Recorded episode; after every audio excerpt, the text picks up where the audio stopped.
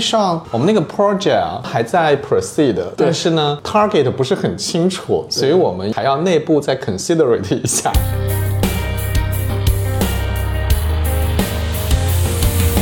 然后那时候我就半开玩笑的说了一句嘛，我说所有的新消费我都不看好，而且我觉得有一天你会回去的。然后呢？现在就已经回又回去了。大部分的人其实是接受了他自己的平庸的一个现状，OK，在三十五岁的这个前后的这个时间点，写满了憧憬和无奈。我听你讲这个字节的事情，包括其他公司的这种事情，我会产生一个很强的感觉，就是在这个里面，其实人是非常大的被工具化了嘛。说再见。腿很细，嗯，头也不大，肚子很大，嗯，是目前整体的一个人才结构的一个现状。无法。想好你今天如果要去浪迹天涯，嗯，你背的那把剑就是你的这个核心的 skill，、到底是什么？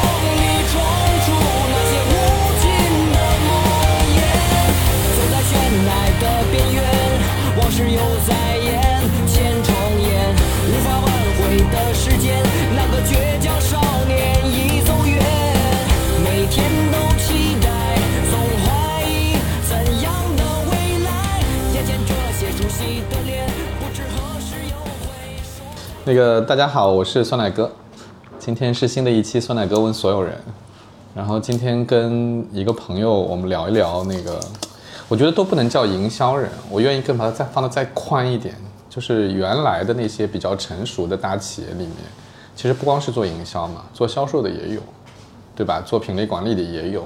很多这种大企业人、大传统企业的人去互联网企业，或者说在这个时代里面如何去寻求自己职业转型啊这方面的事情吧，我们就聊聊这种事情。然后那个这位朋友叫 Ryan，Ryan 大家好，你是做什么的？你能不能介绍一下？因为我也很难概括。啊，是吧？对嗯，呃，我们公司名字叫胖金。然后的话呢，呃，我们公司如果有一句话来去讲的话呢，就是我们试图去做的是一个呃，打造一个具备全球视野的新商业价值媒体平台。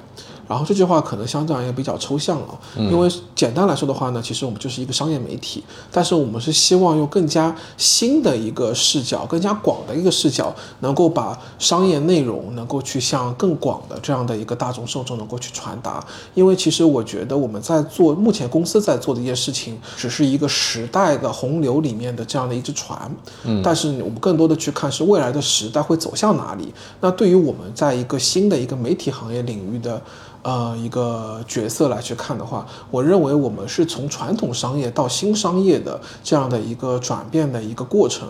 但新商业的过程当中，它会有很多的一些 fundamental 的根本的一些元素在发生变化，这个是我们在关注的东西。当我们再去讲新商业的过程当中，其实我们再去看的是中国接下来的呃二十年到三十年的从中国的制造业到整体的一个产业的变革颠覆的这样一个过程。嗯，那我们希望是说，接下来的十几二十年的变化过程当中，那我们以一个第一个，我们以一个媒体的身份去观察、记录和报道这里面的一些有趣好玩的公司，因为大部分人从业者其实 always 都是在看他自己手下在做的事情但是回过头来，如果有一个人在帮你去把这个故事讲出来，其实我觉得对他和对看到的人都是非常有价值的。这也是我自己的一个亲身的这样的一个经历，就是当我们去采访一些品牌创始人的时候的话，其实整个内容出来讲完之后的话，他会觉得这个东西他自己都不知道他自己做了这么做做了这么多事情，真的，这个是我觉得特别好有趣的这样的一个。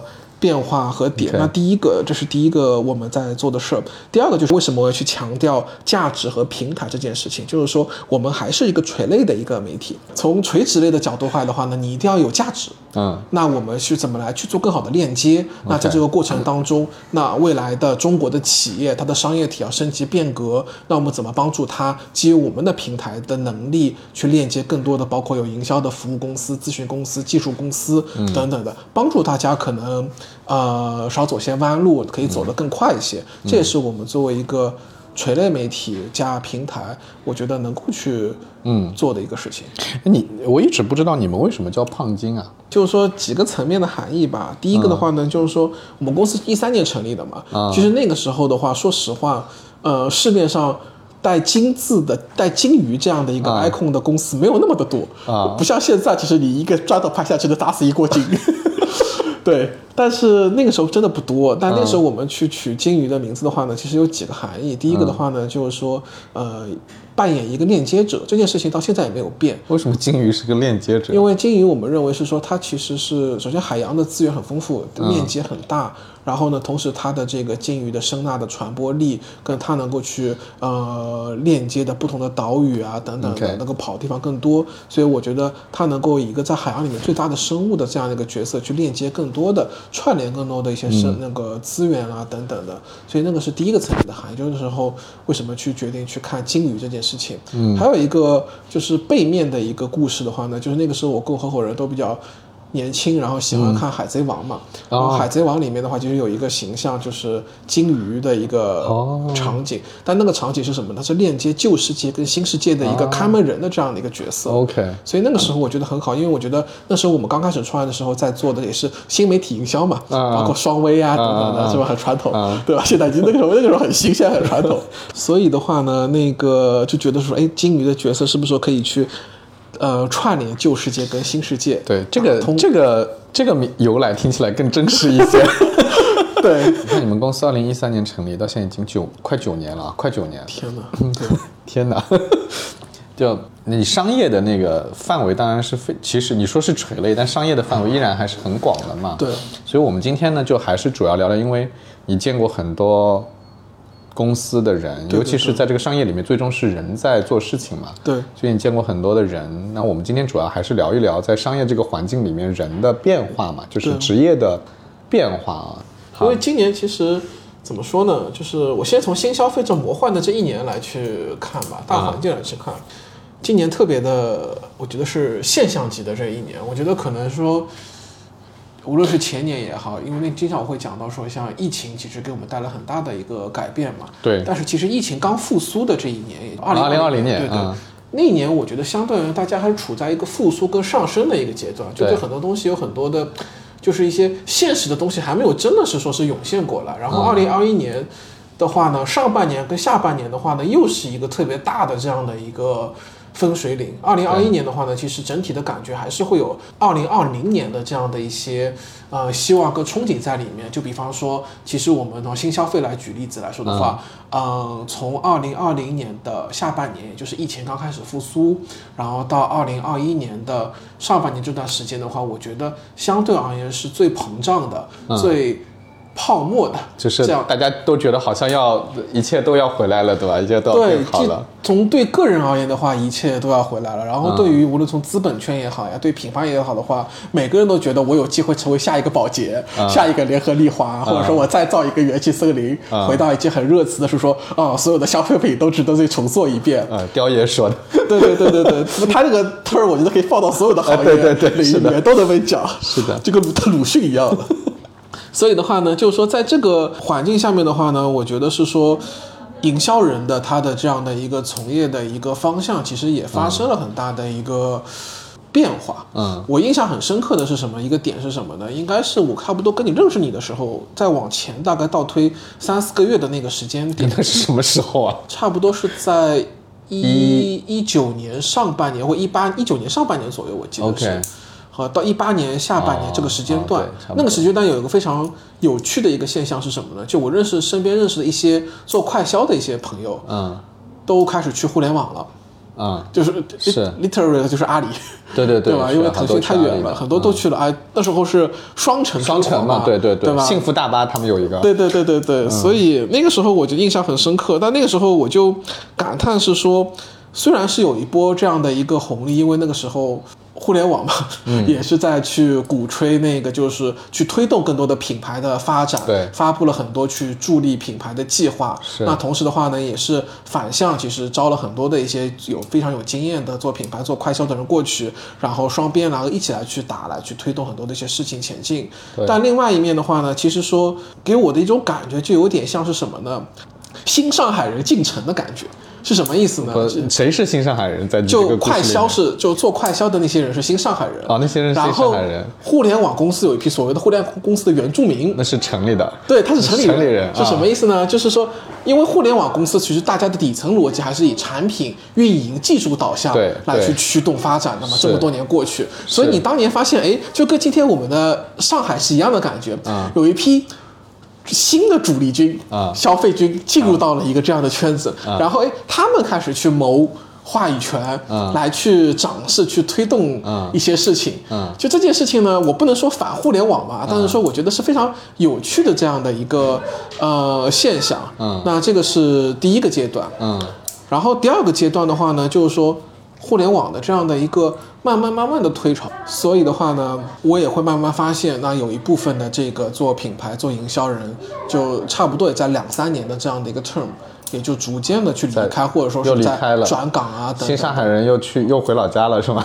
嗯，不用算回老家，也回老家我觉得可能在找新的出路吧。然后我会发现，呃，基本上有两个那个出路可能会多一些。啊啊、第一个的话呢，就是说也是非常有趣的一个现象，就是我认识的很多的一些做在阿里的一些朋友，后来啊就去了字节，然后我从阿里们就经历又去了抖音电商嘛，因为反正还在上海是吗？对对对，就又开始去经历了一波新的那个，因为抖音电商的整个这个概念，包括兴趣电商啊这个部分大的概念，正好是啊今年的三四月份的时候刚刚开始起来的嘛，嗯然后一波新的这样的一个呃浪潮开始推，然后营销人又会往那边去移动，这是一个方向点。嗯那另外一个方向点的话呢，就是说，那有一批营销人的话呢，又进入到了这个新消费的这样的一个浪潮。对，然后回过头来，你会发现一个，就是说，虽然我们不知道明年后年会怎么样啊，其实营销人真的很百搭。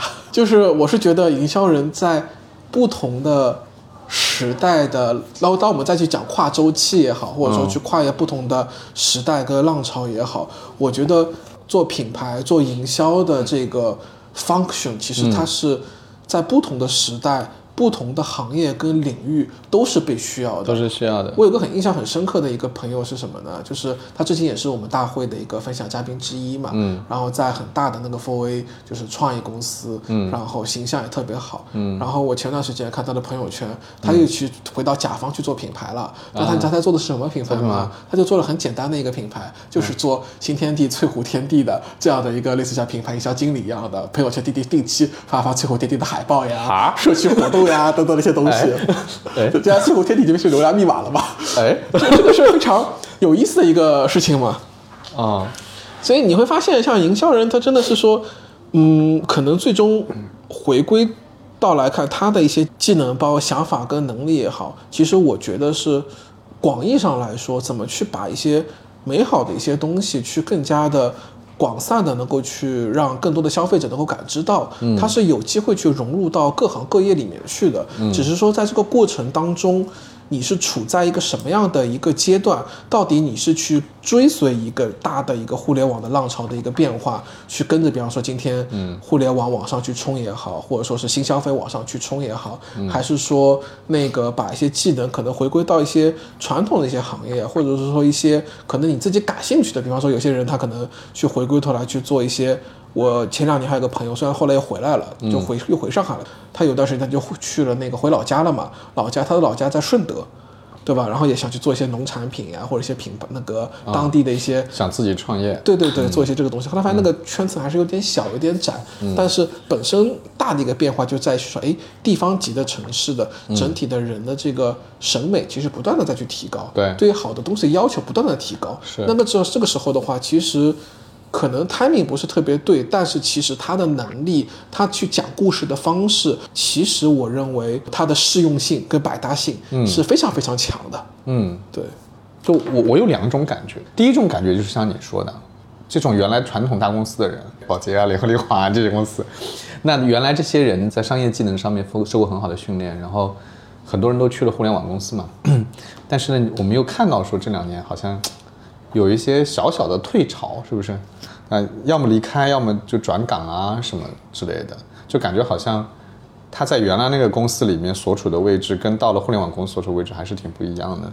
但是不管怎么样，我们都还觉得这个迁徙的过程，这个大规模迁徙的过程还是蛮壮观的啊。嗯嗯然后第二个层面，我又是听到很多很多的个体，嗯，在发出的声音，就是觉得这种转换还是很痛苦、很难的。嗯，肯定。对吧？因为你像我们以前换工作，那无非就是从可口可乐跳槽去了易姿嘛，对 对吧？从联合利华跳槽去了强生嘛，对 对吧？对它那个其实真的是换汤不换药，那变化是非常非常小的。除了那个公司的 logo 变了以外，做的事情大致是不变的。对但是你从宝洁去阿里，对从阿里去字节，对那这个变化是巨大的，很多人是觉得非常难，是觉得换不了的、动不了的，所以他那个技能很难被迭代。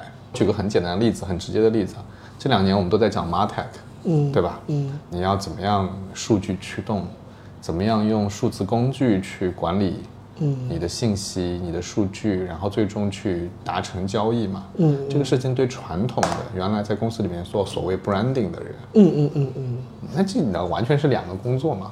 对，这个转型不同的语言了，就是这个转型非常难呐、对。就你看到的这种状态是什么样子的？我觉得很有趣的一个点是什么呢？我们先拿可能是外企来去看，嗯，为什么是说第一个是为什么外企只能跳外企，也不能说只能啊，为什么外企只能更加跳外企更加 prefer 一些吧？我觉啊得是说更加倾向往那边去走一点。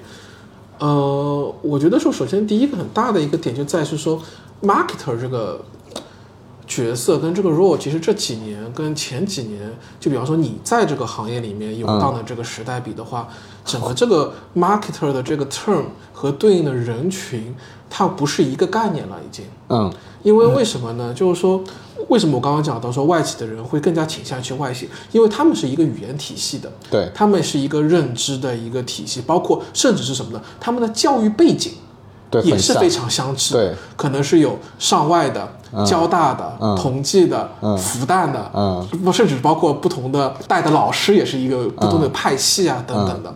所以的话呢，就是说这一代的话呢，相对而言，大家的这个呃，无论从说话的方式、沟通的方式，虽然你很多人会觉得说，哦，你说话一定要带点洋腔、洋炮啊什么的，感觉好像非常的奇怪或怎么样。但是其实在这个环境里面，你一真的不会觉得很奇怪的。哎我我插我插个嘴啊，我不是很已经离开外企很久了嘛，嗯所以我这个英文加中文的毛病不太强烈了啊。嗯嗯。前两天我跟一个耐克的人打电话，就是他在 Nike 里面工作，嗯。他跟我讲的话真的就是像传统段子里的一样。啊。嗨上啊、是这样的，我们那个 project 啊，我们还在 proceed，但是呢，呃，我们老板说这个 target 不是很清楚，所以我们要还要内部再 considerate 一下。就是这个，我当时听到以后突然间穿越了，你知道吗？就感觉啊，哦，那个好像从来从来没有变过。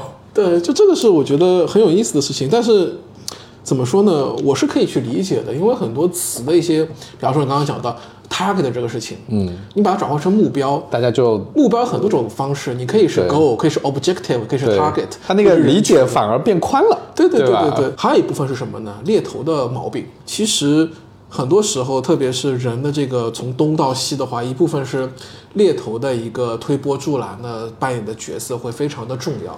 那基本上猎头的话呢，呃，他会有他们自己的这样的一个。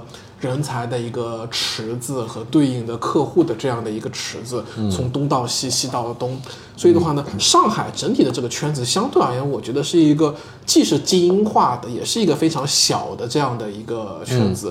所以再往后的话，其实不是特别大的问题的话，大家也都不高兴跳来跳去了，因为其实没有说特别大的一个变化，差异不大差异和变革。嗯，但是另外一面的话呢，就是说营销。在一个随着这个时代的变化，marketer 的这个进入到这个领域的这个门槛跟来源于什么地方的人，他的背景跟 background，其实到现在我们再来去看的话，撇开上海的这个小范围的这个经营圈的话，已经是非常非常广的了。已经被打破了，其实。它可能来自哪里呢？可能来自 agency，嗯，它可能是我过去做文案的，做策划的，做 account 的，对，那也有可能是来自我今天可能是在呃互联网公司做运营的，做小二的，对吧？也有可能是来自 TP 做客服的等等的，都会有。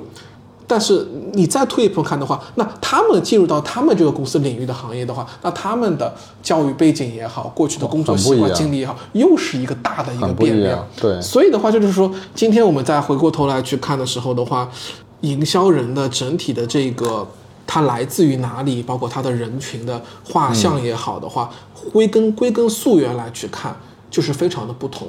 这就是为什么是说大公司有些好处是什么呢？比方说，为什么我们再去看回回过头来去看新消费，投资者会更愿意去投可能像宝洁系的，或者说是欧莱雅或联合利华出来的一部分的人。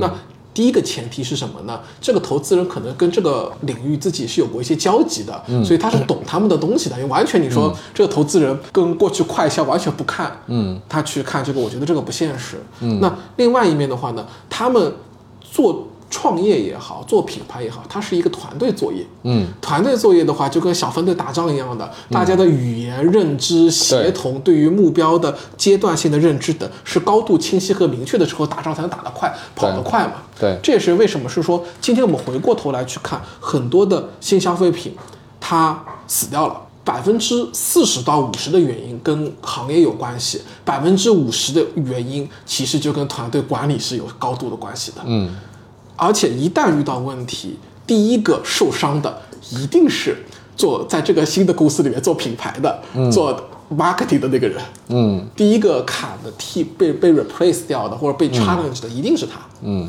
所以的话呢，呃，这个就是一个我觉得说从沟通的效率跟降低一个创业成本的一个角度也好的话呢，会有共同的语言体系和共同的这样的一个思考方式会更好一点。这也是为什么是说刚开始讲到的，刚当年那个呃阿里去抓第一波快销人的时候，其实。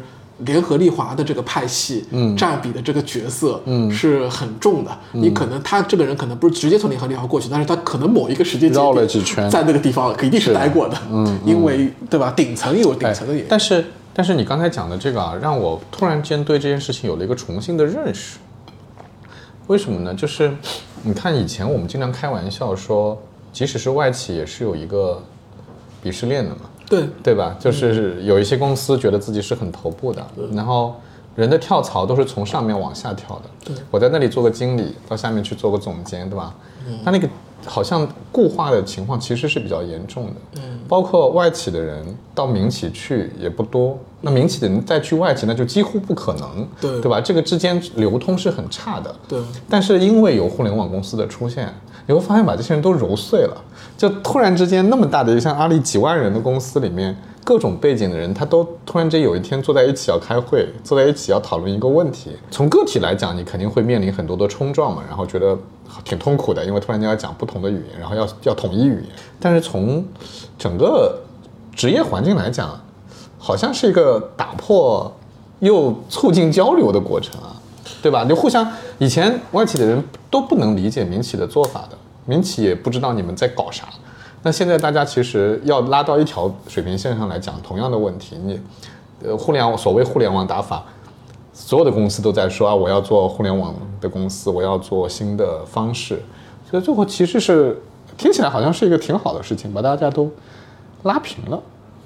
对，因为我觉得是说，虽然营销人 marketer 是一个工种，是一个职能，但是呢，人他自己本身就是你要去适应和去改变的。就比方说，有一些是从外企到民企，仍然做得很好的，嗯也也有他自己适适应的很好，当然也他的领导可能也非常的开明啊，等等的，也有这样的一个有些案例。但是呢，我觉得是说，我想到的两个 case 背后的人，我觉得比较的有有趣吧。我觉得几个维度，一个是什么呢？今年上半年的时候，有一个朋友，也是我联合利华的一个朋友，嗯然后他离开了嘛，嗯然后他我也有这也咨询我一些意见嘛，说有公司 A、B、C，啊对吧？都是新消费品啊，或者等等的 那个分别的情况是什么样子的？你觉得应该怎么去选择、去看啊之类的嘛？然后那时候我就开半开玩笑的说了一句嘛，我说所有的新新消费我都不看好，而且我觉得有一天你会回去的。啊，然后呢？现在就已经回又回去了，啊啊，就就很短的时间，他又都回去了，又回又回到那个联合利华了嘛。啊又回联合利华对对去了嗯。对，就是这里面我觉得就是说，并不是说他的能力不行啊，我觉得他的能力是很出色的，但是而且我所谓的能力的出色，不是他的 skill 的能力出色，就是他这个人可能我觉得他对于相对而言。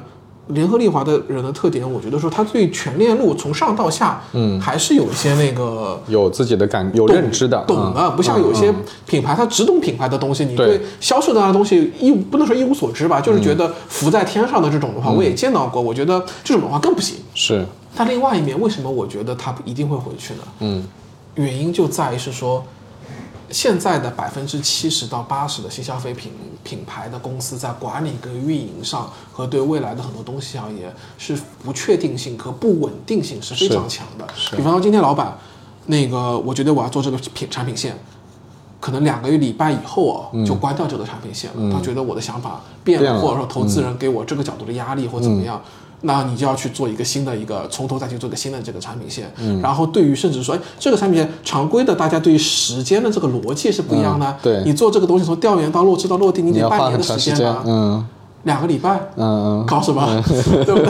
所以的话呢，就这个里面的话呢，就是会有很多的一些沟通的一些点。然后回过头来，今天其实之前网上有段子嘛，说年轻人觉得要回国企上班，对吧？或者说还是去世界的尽头就是考公务员。对对，就是我不觉得说这个东西，你说大家去看的一定是稳定性，其实更多的我觉得是说确定性。嗯，就是你 A、B、C。分别去什么时间点去做什么样的事情，获得什么样的一些回报的这样的一个确定性，因为稳定性这个东西很难求嘛，因为时势在变化，对对吧？所以的话呢，这个是一个我觉得很有趣的一个点。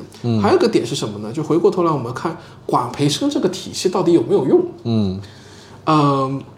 有几家公司其实管培生体系相对做的还是比较好的嘛，包括那个联合利华也是。但有一家公司的管培生体系的话呢，我对我的印象还是挺深刻。哪一家？你猜猜看。马氏。国企？呃，不不，民企。民企的管培生啊，我还真不知道哪个民企的管。农夫山泉。啊，农夫山泉有管培生，就是说字面上怎么叫，反正我不是很清楚。但是做啥的？他们的大部分的员工在一个公司的在职率都是十年以上的。OK，从大学毕业开始，而且他们的内部的管理都是按照产品经理制嘛来去管理，因为他们有多个那个产品线。嗯，所以的话呢，就是说虽然顶层的东西可能老板都还是抓，但是说下面的人从大学刚毕业然后进入，因为他们的那个公公司厂也在很杭州很远的一个地地方吧，嗯，就把千岛湖边上，对对对，这这 等于是一个。算是一个半包办 的这样的一个工作嘛？但是说，哎，在这样的一个民企家，可能是说你会觉得哦，你一直在这个地方去，你可能见不了世面呀，或者说你觉得你接触到这个圈子很窄，资源很狭隘呀，等等的。人家其实这两年不是中闪闪还是首富了吗？对呀，对吧？这个还是不错的，而且他们几个产品线，我个人还都挺喜欢的。嗯，包括。跟他聊，就有些人可能就出来了嘛，因为出来人家确实想说，我待了十几年，我要去换个角度去看问题啊，思考。但随时他们也都想回去，都能回去。就他们对于一个公司的一个认可，就是员工。嗯，我觉得很多公司我去看好坏的话，投资人一个角度，还有员工，嗯，他去对一个公司的评价的好与坏呀，或者说是认可啊等等的。是我觉得特别特别难得跟宝贵的这样的一个事情，所以的话，我觉得在民营企业里面的话，我目前接触下来的，从里面去看的话呢，其实是非常不错的。包括像还有一家公司，就不是管培生的事情了，就是说也是民营企业，我觉得。员工在这个里面的这个归属感跟所谓的成长路径，它的成长路径跟外外企还不一样。外企给你画一个非常 fancy 的一个路径和 pass 去看，民企也不完全是这个样子，但是它会有更加的一个依赖感跟一个归属感。还有一个是什么呢？哈尔也是给我这样的感觉，是吗？对，因为相对而言，毕竟人家是在青岛，都是你会发现都是个特征什么呢？都属于一个不能说地头蛇吧，就是属于当地非常扎 当地非常重要的公司，纳税大户。对对对，那基本上当地如果说你是本地人，你能够去跟当年二三十年前感觉一样，对对对，能够去现本地的最牛的公司，最好的公司，算是光宗耀祖嘛。对对对，OK。非常非常有趣，所以就你觉得他们其实都挺稳定，归属感都很强，是吧？对，同时的话呢，民营企业本身有些部分的民营企业其实还是要去求突破和求改变嘛。所以的话呢，并不是说每一家公司，因为百分之六十到七十的公司，我听下来各种各样的扯皮的事情呀、家长里短的事情呀、复杂的事儿也很多，所以的话呢，踩坑踩雷的事儿一定少不了。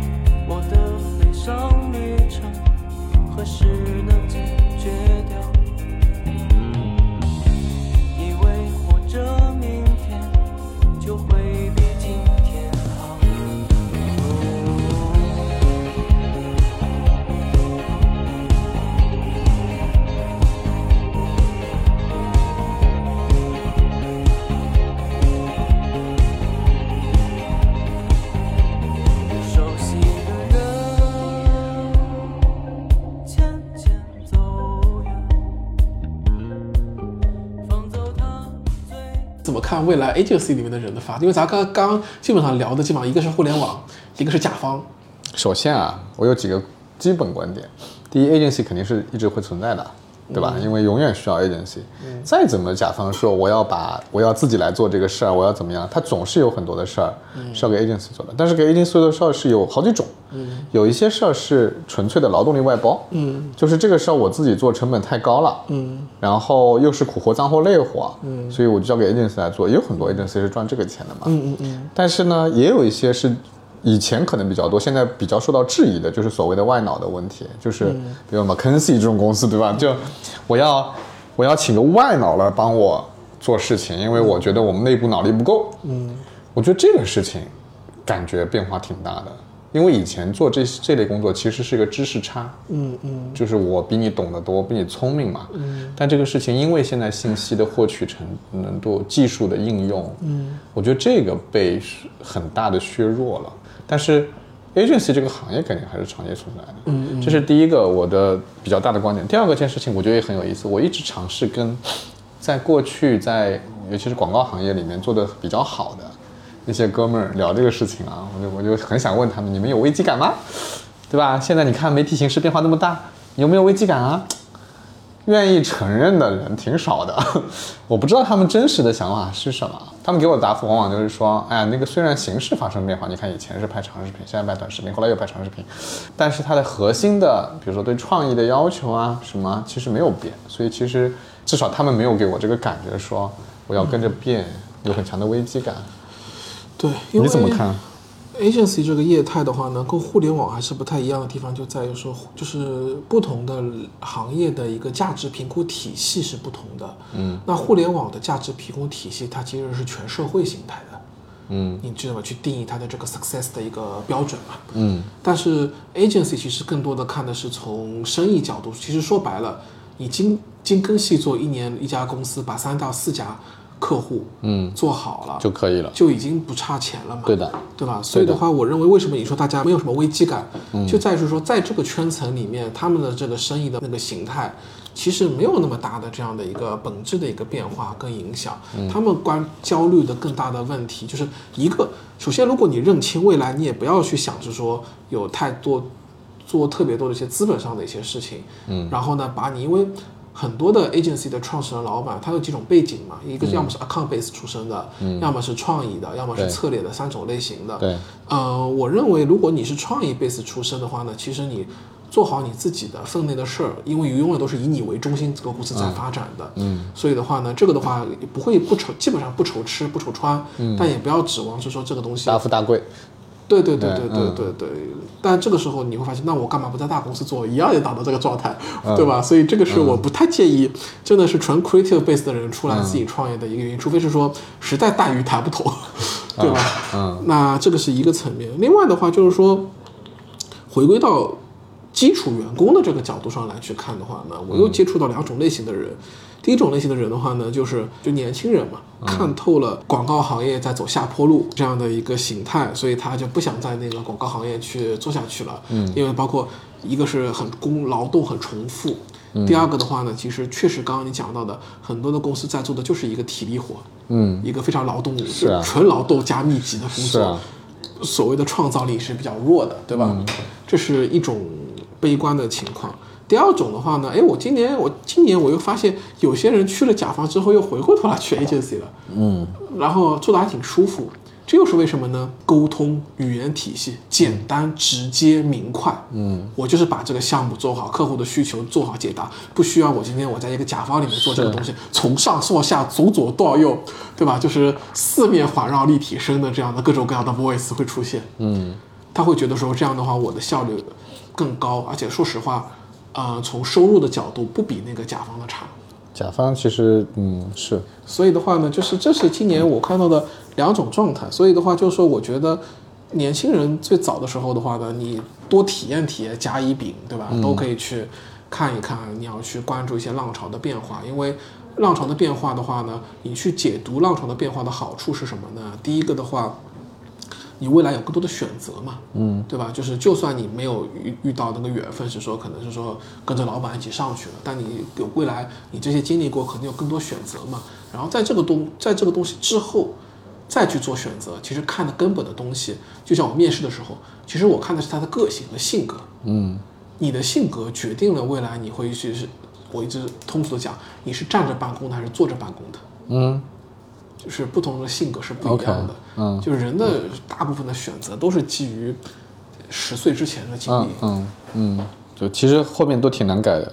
对，所以我觉得 agency 就是我同意，我非常同意 agency 它一定是会一直存在的这样的一个生意。对，然后也逃避不了它会是一个很密集型的劳动型的工作，嗯对吧？但同时，比方说我们接触的行业多，有些比方说活动会展类的一些公司，那更辛苦啊。嗯，但有些人也也能够在这过程中找到他所谓的成就感他觉得也挺和快感挺好的，对对吧？所以最终都是一个，OK，平衡吧。嗯，是的，但你不去看，你就不你不知道这个平衡。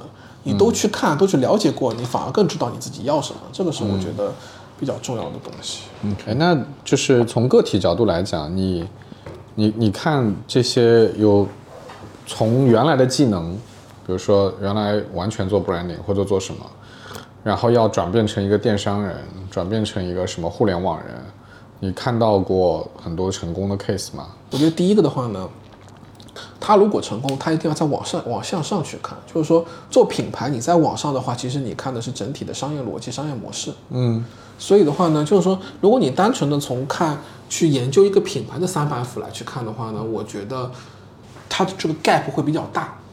但如果比方说，现在今天的当我们来去定位、定定义今天的 CMO 的这样的一个 role 的话，其实今天的 CMO 是在在做的是生意，嗯。在做的是怎么把这个 business 嗯。做好。嗯。呃，之前我上礼拜我们刚上上礼拜刚做完外来品牌大会嘛，大会前我跟我们有个嘉宾吃饭了解，他基本上已经做到大快销的那个公司的头部的那个 CMO 的这个角色嘛，现在在咨询公司做。嗯，呃，他讲我大概知道你在对说谁。对对对。对，嗯他就跟我讲，就说那个时候他在做的时候的话，基本上他的上面的老板是不管的，就不管前端的东西的。嗯那他其实对于所有的开销支出、整体的我的产品的定位、发起，全部都要管。其实你要从生意的这个底层的逻辑去看出来，而不是说我今天把品牌给做好。对，那这个时候，当你回归到生意的本质、商业的本质去看的时候，你上面所有的今天我桌面上的工具，嗯。你都要去看，都要去评估，嗯，无论是新零售也好，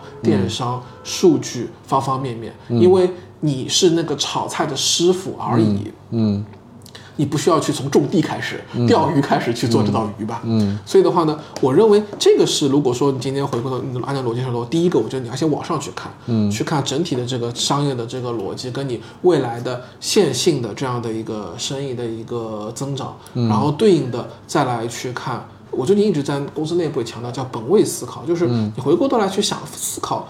那天我发个朋友圈讲嘛，嗯，多花点时间去思考怎么去思考，嗯。就是说，我觉得是说商业的本质没有在发生变化，嗯。你无非就是说做好的产品，把东西卖出去，提升效率，把更好的把东西给卖出去。嗯。那在这个过程当中，你就要去看很多新的一些机会，包括内部的人怎么去做组合和配合，去提升效率，内部和外部等等的。这件事情，我认为从管理的一个角色，并不会是一个说，因为你没有做过这个东西，会是一个壁垒。所以你的意思是说，就是其实所谓的转型，其实是往管理的方向走嘛，而不是往新的技能的方向走，对吗？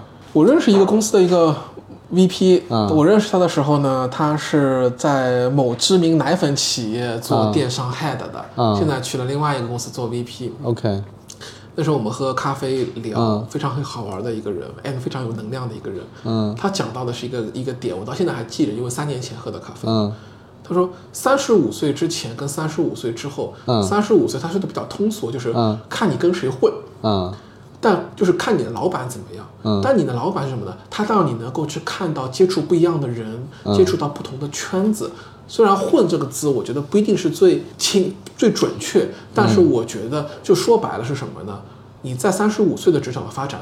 不确定性占着你生活，就是影响你生活关键的几个转折点的东西，嗯都是由不确定性来去组成的。嗯技能这个最确定这个东西，对你的职业的这个变化所扮演的角色，很小相对也没有那么的大。很小，嗯对，但前提是你在三十岁之前，你把这些东西都做踏实了、做扎实了，你才有这个机会。当有些东西不确定性到你面前，你能够去抓得住吗？哎，这里面有两个难点哈。第一个难点就是，小部分的人才能在三十五岁以后做 VP 嘛，对吧？对就是大部分人可能都停留在了一个比较尴尬的 level 上面，对 senior manager，对吧？就在他停在这个尴尬上面，所以这个时候，即使他想往管理的层面去转，其实可能也转不过去，是对吧？那他就面临一个问题了，对吧？我转不到管理管理，那我应该怎么办？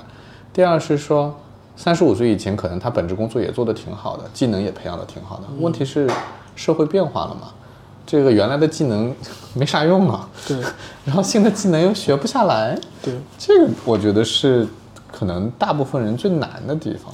对，这个我觉得没办法，就是说人跟人之间是有差别，这件事情从我们出生那一刻 那怎么办呢学校里面那一刻都已经是被决定了。嗯有些人可能就是会多花心思想，有些人就可能会有一些比较更加偏匠人的一些精神呀等等的。对这就是为什么我说一个好的一个公司的一个管理跟运营，它最起码也能确保你靠一技之长，你也能够做下去。嗯甚至还能做得还不错。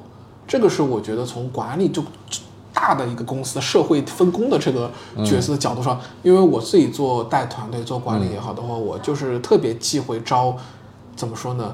太想去做管理的人，因为你先把本职的工作你先对帮我先做好嘛，对吧？啊所以的话，我认为是说这个东西里面的话呢，有很多的机缘巧合在里面。但是有一点是什么呢？真正的很少我会遇到那些所谓的怀才不遇的人，他自己觉得他自己怀才不遇。啊、大部分的人其实是接受了他自己的平庸的一个现状，o k 在三十五岁的这个前后的这个时间点。OK，很少会有人是说到三十五岁的时候，你还没冲上去，你仍然在抱怨，觉得自己是说、我是因为机缘缘分没到没上去，嗯嗯 就他已经认清楚，嗯能力就是这样子了。OK 这个事情他自己已经想明白了。OK，所以我我我的我的理解就是，如果到了三十五岁还在怀才不遇，这样的人也不太受欢迎了，对吧？就就很尽量不要找这样的人了，就很负能量，对吧？对吧？就是嗯说白了，还是认命了吧。说说白了，他一定是在这个阶段已经尝试过很多东西了，比方说跳槽也好呀，嗯去很多公司也好啊，等等的。他不可能是说我只是一直在想，然后等到三十五岁的时候吧，嗯对吧？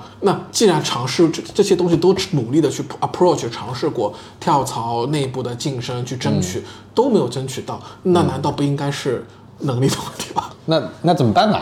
问题就是那怎么办呢？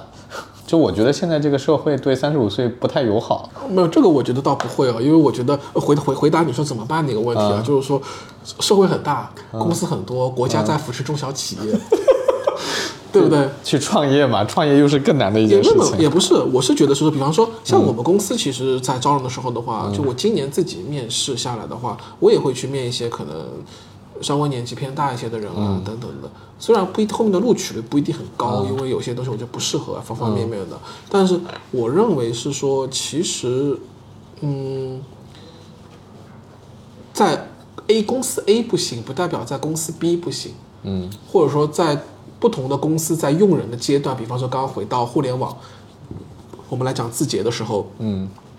字节现在在用的这一波人嗯，不会超过两年的。从公司战略发展的角度上来说，啥意思啊？就是字节的逻辑跟当年美团也很像，就是说我这阶段我要打这件事情，所以我要用这样的人。我可能超百分之一百二到一百五的额度去把这个东西冲下去，嗯，冲完之后再裁，这些人就没有价值了。好的再留下来，因为这件事情很简单嘛。你看今年的整体的裁员的情况，嗯，就是很体现出来。他先裁的是什么？先裁的是去年商业化做销售的人，啊、商业化的人地方销售，本地商业化，对对对先删这个人，然后再一层一层去删。因为那个时候他去做这个业绩的时候的话，你就要人去堆的嘛。理解所以的话，人是一波一波的，这就是我回到公司发展的状态。那有些公司它在发展的阶段、冲刺的阶段，它就需要这些的人才；但有些公司它其实在守业的阶段，它其实要的是稳定性大于那个突破性的这样的一些人，嗯，对吧？所以的话，我觉得可能还是有缘分未到的这个时间点。哎，但是我我听你讲这个字节的事情，包括其他公司的这种事情，我会产生一个很强的感觉，就是在这个里面，其实人是非常大的被工具化了嘛，是你就是个工具。是，那如果你要获得自主权，就是或者说你还是有享有选择的权利嘛，不是说有人要你了你就有有工作了，没人要你你就没工作了，你还是要避免被工具化的，你要有有点别的什么这就是办法能够让自己不要那么被工具化。这件事情很有趣啊，这就是选择。为什么说很多年嗯轻就是营销人后来回又回归到了呃外企或者大、就是大的公司，嗯，就是因为他给你一个价值感嘛。那好，前提条件是他还要你嘛？对对对，对就是要你加价值感。但另外一部分人，他为什么自己去主动去选择跳了过去？嗯其实本质上是两个原因。第一个原因是什么呢？可能这个阶段的配确实比较高。嗯，第二个是什么呢？他觉得他不去做这件事情的改变，未来可能会被淘汰掉。就是他想让自己更有实用价值。对啊，他不懂。如果今天说今天我做 marketing，我做电商的，你不懂抖音电商，嗯，你未来你抖音电商你出去再找工作总归好找一点吧，对吧？所以有这样几个层面的一个考虑吧，我觉得。但是我觉得是说被工具化这件事情和被不断的来去提升价值感跟那个是一样的这个事情。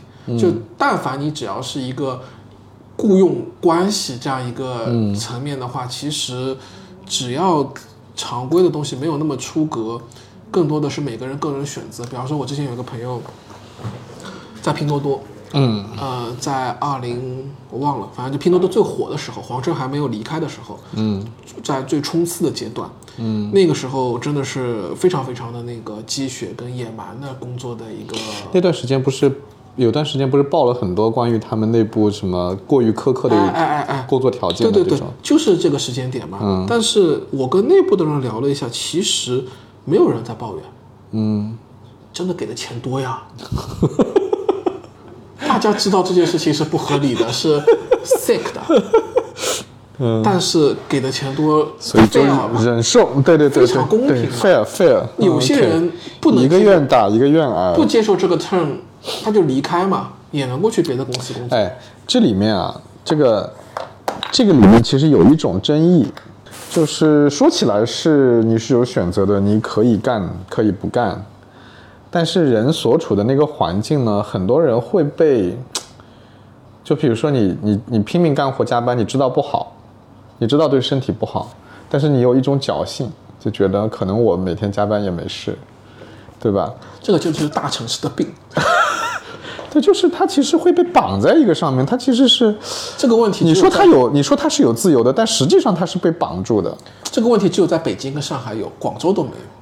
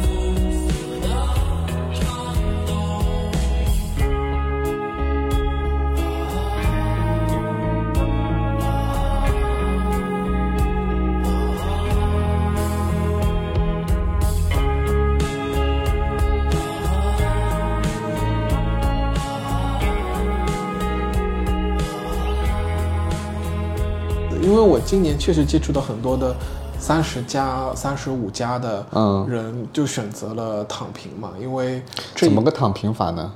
就不工作呀。那还是家里有得有钱啊，因为你你要想，那叫退休好吗？对对对，算是吧。因为你要想嘛，这一年为什么我说魔幻嘛？就是说从中国整体的大的经济环境的一个魔幻。虽然整体的无论从需求也好呀，大的经济环境已经在走一个下行的一个坡，但另外的话呢，其实我们也经历了从一九二零二一的，最起码是中国上海的房市的这样的一波大的一个变化。对，对吧？那在这个大的这个变化下的话，其实有一部分人就已经是自然而然的就财富自由了嘛，就他的理解范围内的自由。对，账面自由。对对对对嗯对所以的话就是说，这就是我回答回回归到躺平跟卷这件事情的话呢，我觉得年轻人去讲躺平这件事情，更多的有两种含义。第一个是调自我调侃，嗯嗯，包括一部分年轻人在讲卷，其实也是一个自我调侃，是，大于实质的东西。嗯但里面也有一些实质的东西在，嗯。就比方说我我在面试年轻人的过程当中，呃，那有些孩子给我反馈，知道我们公司也很好，嗯。但是呢，他觉得他想要的状态，就他字面上嗯，literally 跟我讲，他想选择一个躺平的一个工作的一个方式，因为人家是反正是上海人嘛，上海姑娘嘛，嗯，也不靠这工资，对吧？家里条件也不错，对吧？就是说我顶多给别的公司可能多个一千两千，对他而言、也没有什么特别大的本质的一个这样的一个变化，嗯，对吧？所以的话，那个就是这个是一种层面的我自己是经历过的这样的一个状态，嗯，呃情况吧，嗯。那至于卷这件事情的话呢，我觉得倒还好，因为这件事情其实本质上无非就是说。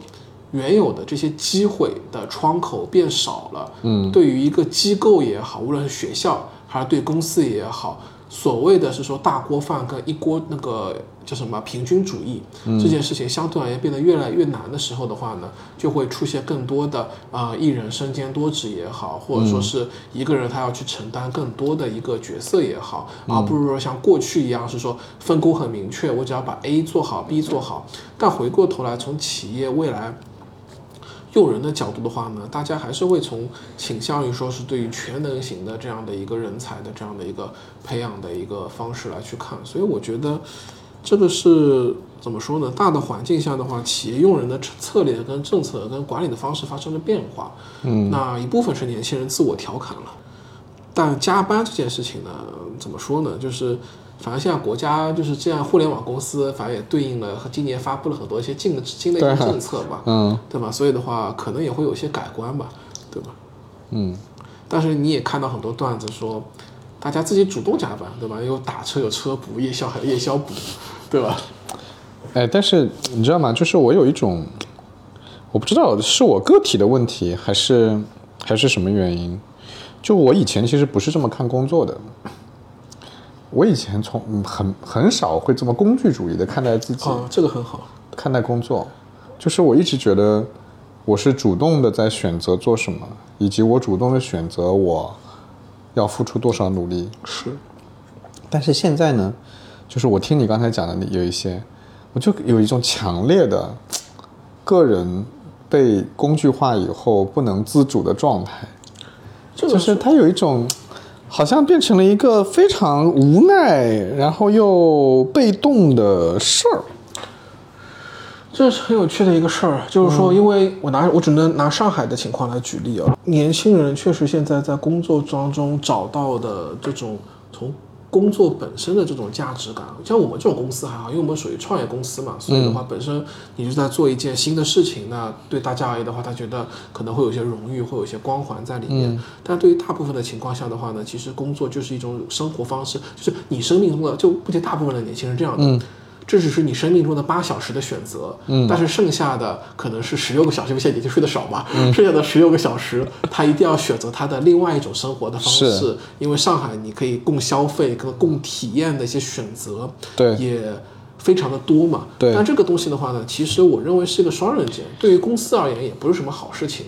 因为员工只是把这个东西，你把员工当工具，员工把你当也当也当工具也是工具。嗯这个东西我觉得不是什么好事情。但是回过头来，我会去想的问题就是说，去如何去理解工具这件事情的话呢？就是说，短期理解跟扮演好工具的这样的一个双向工具的这样的角色，嗯，长选择一个慢慢慢慢长期，你觉得对这这家公司或者在做的这个事情仍然有价值，或者这家公司你能看到这家公司在变好的这样的一个公司去做事情，嗯，我觉得可能你回过头来去看会更加的释怀跟平衡一点。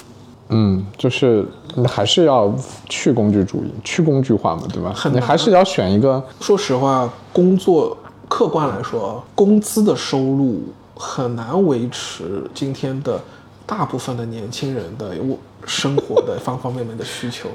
哎，我我突然有种感觉，我感觉这个事儿都是被互联网公司搞坏的。你说薪资体系吗？工具人儿这件事情，嗯嗯就是 OKR 管坏的吧？不是就是他他就是把人给当工具化了嘛，就是能用就用，不用就拉倒。他没有一种我跟你在一起要做一件事，或者我要培养你的这个过程，他没有这个过程，他把这个过程给拿走了。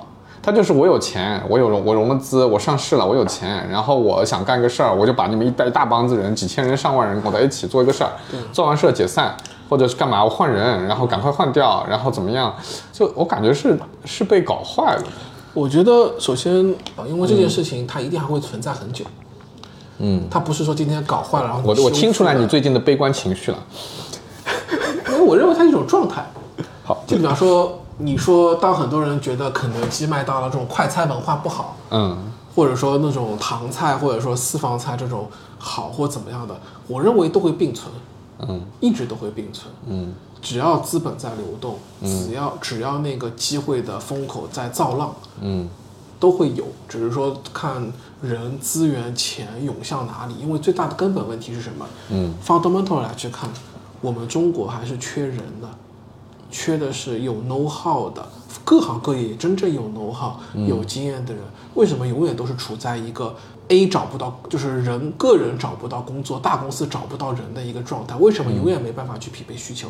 就是因为在整个这个大的个环境里面，比方说中国为什么下一个阶段的整体的一个大的一个发展，无论从到高端的制造、芯片研发、科技类的一些能力，还是缺人品牌，这些精英级别的、高端级级别的这些人才，嗯是稀缺的。嗯所以的话呢，整个这个人才的这个像金字塔是非常非常畸形的，畸形到一个什么状态的话呢？其实说国外来去看，当然这个事情我觉得很难发生，但国外来去看的话呢，整个金字塔相对而言，我觉得它是一个菱形的一个状态，就什么意思呢？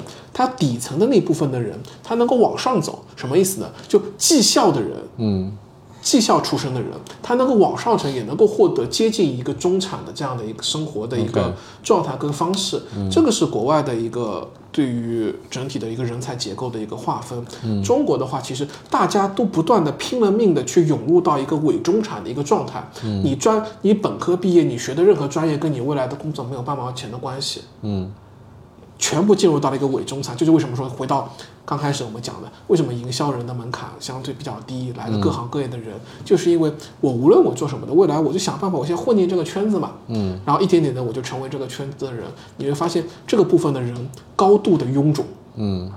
就跟胖了之后的游泳圈是一样的这样的道理，对吧？腿很细，嗯，头也不大，肚子很大，嗯。是目前整体的一个人才结构的一个现状。所以你的意思就是，其实还是很缺人的，只不过大家都停留在一个整体水平比较低的状态。今年更惨。今年为什么呢？很多专业类的一些行业不行了。举个例子来说，呃，教培，嗯，教培行业，甚至包括旅游航空行业，因为旅游航空行业包括是有专门的会展，呃，航空都是有对应的专业的学校和对应的专业学校对应的岗位的嘛。嗯，因为我最近一直在看简历嘛，我看到很多的简历，可能他过去是做空少的、空姐的，嗯。或者说做家教的、做家教培的，对都来去面试我们那些杂七杂八的岗位。OK，就是这一部分的人又涌涌入到了这个市场，因为这个行业不行了嘛，一个是是。都是一个疫情，一个是政策，是，对吧？你会发现市场上又多了一个很大的一个新的一个人才的一个缺口，你总不记得让人家去送外卖吧？嗯嗯。哎，我觉得你这个观点挺有意思。所以就是中国虽然人很多，但是都挤在同样一个位置，并不能匹配真正的需求。对啊，这个才是真正意义上的卷嘛。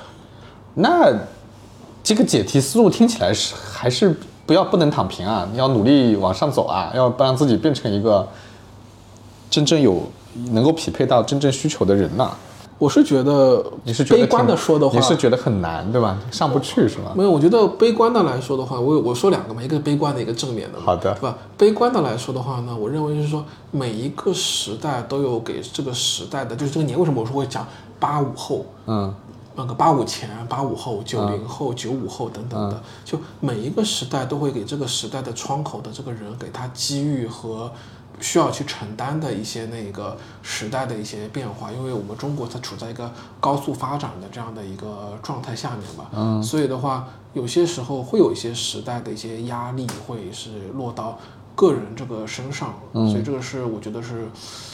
你得去接受的一个这样的一个状态，就比方说，我像我父亲、父母那一代，他也经历了一波下岗潮，下岗潮，对对对吧？对对，那对很多人是根本性的影响，但又有很多因为经历了下岗潮，哎，开始做生意了，对。又开始哎 成了万元户，改变了，对不对？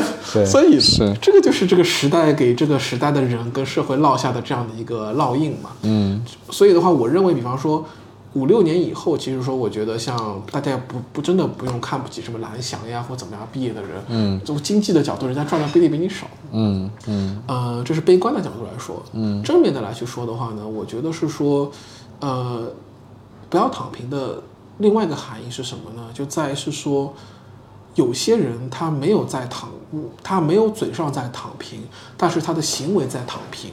这个是相对是更加可怕的一个事情，也就是说什么呢？就是说刚刚咱们讲到的，把工自己的工作当成一个工具，然后我把更多的精力放在生活状状态中。但你生活状态的这个东西，能够变成未来一个变相的你的自己的一个投资吗？可能只会给你带来很多的消费贷它，是一个消耗，对不对？只会带来很多消费贷。我觉得是真正层面上的一种躺平的一种方式。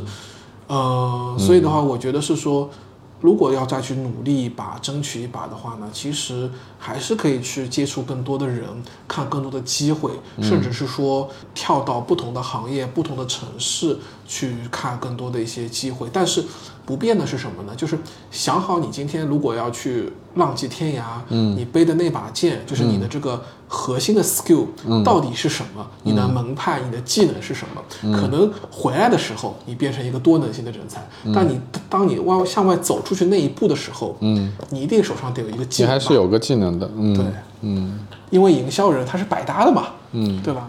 好吧，我们可以，要不我们吃饭去吧？好的，行，嗯，嗯，谢谢。那我们今天就是其实聊的挺散的，可能就是聊聊营销人去互联网，聊聊躺平，聊聊卷不卷，聊聊到底要不要做工具人。